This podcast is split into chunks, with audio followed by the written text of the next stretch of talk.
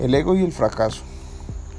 Estoy profundamente convencido de que el verdadero tormento de la humanidad es el ego.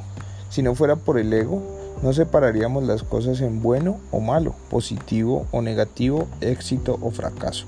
Las cosas simplemente serían, según lo que yo puedo determinar, el hombre es la única criatura viviente que tiene esta desventaja.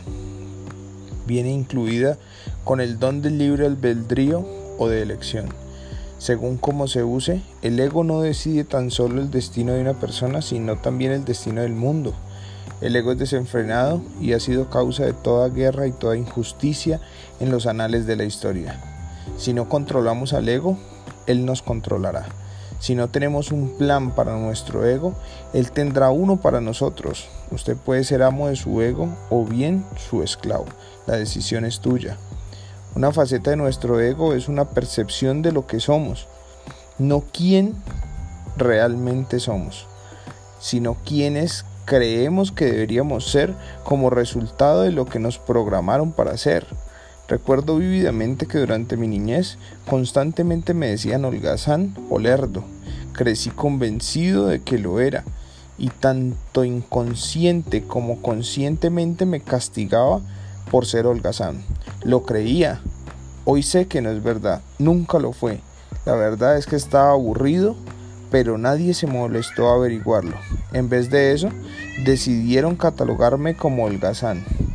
Parte del problema es que cuando uno comienza a creer en las etiquetas, comienza a exhibir esa conducta que le adjudican. Empecé a convertirme en un holgazán, aunque no lo hacía muy bien. Soy el tipo de persona que siempre tiene que hacer algo. Entonces, para mí ser holgazán es una tarea muy difícil. Otra etiqueta con la que cargué hasta mi primer año en la universidad tenía que ver con mi aspecto, específicamente con mi atractivo hacia el sexo opuesto. Me convencieron de que era poco atractivo y casi feo. Cuando me alejé de quienes así me etiquetaban y su entorno, e ingresé a la universidad descubrí que todo era lo contrario. Sin embargo, no fue inmediatamente. Me llevó muchos años deshacer lo hecho en tantos años.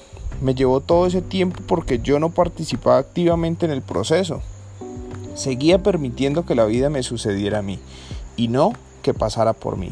Al principio pensé que las muchachas de la universidad se sentían atraídas, atraídas hacia mí. Eran las ciegas, empecé a sospechar. No podía ser mi aspecto, entonces ¿qué buscaban? Finalmente me di cuenta de que yo no tenía nada que ellas pudieran querer aprovechar. Comencé a creer poco a poco que en efecto era atractivo y lo disfruté. Pero siempre pendía sobre mí la sombra de la programación, la punzada de incredulidad que surgía que quizá no fuera verdad. Solo a mis 30 años me di cuenta al fin de que en verdad tenía cualidades atractivas. Como consecuencia de este convencimiento de ser poco atractivo me convertí en una persona tímida. A la gente que me conoce actualmente esto le parece imposible, pero es verdad, sentía que no me querían y que era diferente, me sentía inferior. Como me consideraba poco interesante me resultaba difícil conocer gente, especialmente del sexo opuesto. Para compensar me acercaba a amigos extrovertidos y sociables. ¿De qué otra manera iba a conocer muchachas? No podía hacerlo por mi cuenta. Mi timidez se destruyó cuando fui elegido para formar parte del consejo estudiantil. Resulté elegido porque estaba montado en el carro del alumno más sociable, el que conocía a todo el mundo. Como estaba en la misma boleta, gané la elección porque él la ganó.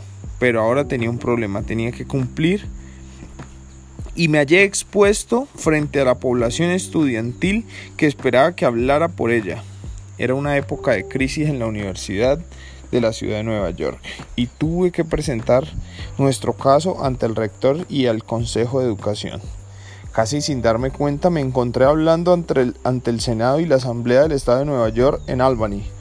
Fue mi bautizo de fuego, mi timidez fue aniquilada la olvidé con la misma rapidez con la que la había aprendido. Quizá yo había creído ser así, pero no lo era. La timidez era una parte mía que no me gustaba, pero no sabía que tenía el poder de cambiarla. Las circunstancias me obligaron a cambiarla. Hoy sé que puedo cambiar cualquier cosa en mí. Le ofrezco a todas estas reflexiones a ustedes sobre cómo era yo para ayudarlo a que usted mismo se comprenda. ¿Hay algo en usted que no le agrada? ¿Qué le gustaría cambiar? ¿Qué es lo que le agrada de usted y no quisiera cambiar? Si reduce las cosas suyas que no le agradan y acentúa las que sí les gusta, estará bien encaminado para llegar a ser como desee. No como todos los demás quieren que usted sea. O, que, o, quieren que usted o, que, o quisieran que usted fuera. Usted sabe ya lo que le gusta y lo que no de usted mismo. Esa molesta vocecita interior intenta decírselo hace años. Tal vez ahora esté listo para escucharla. El ego es el origen de todos sus sufrimientos. De vez en cuando puede suceder que su ego lo ayude a lograr algo si alguien desafía la imagen que usted tiene de sí mismo. Lamentablemente, este logro no dura mucho tiempo, se debilita y muere porque sus raíces no están asentadas en una base sólida. Su ego no es realidad y por lo tanto no es capaz de sostener nada válido por ningún periodo de tiempo. Es una de las razones por las que ciertas personas tienen éxito inicial y periódico, pero no consiguen sostenerlo. El ego es un obstáculo para que desarrollen todo su potencial. Siempre que el ego esté presente, seguramente vendrá la desilusión. Uno de mis mayores desafíos al escribir este libro es mi ego. Todos los días debo pelear con él, vencerlo y hacerlo a un lado es necesario si quiero escribir este libro para usted y no para mí. No le diré nada que usted no sepa. Nada de esto es nuevo, aunque lo parezca. Ningún conocimiento es nuevo, simplemente no ha sido advertido. El día en que crea que los conceptos que comparto son obra mía, marcará el principio del fin. Soy nada más que un observador, el periodista encargado de clarificar lo que ya existe.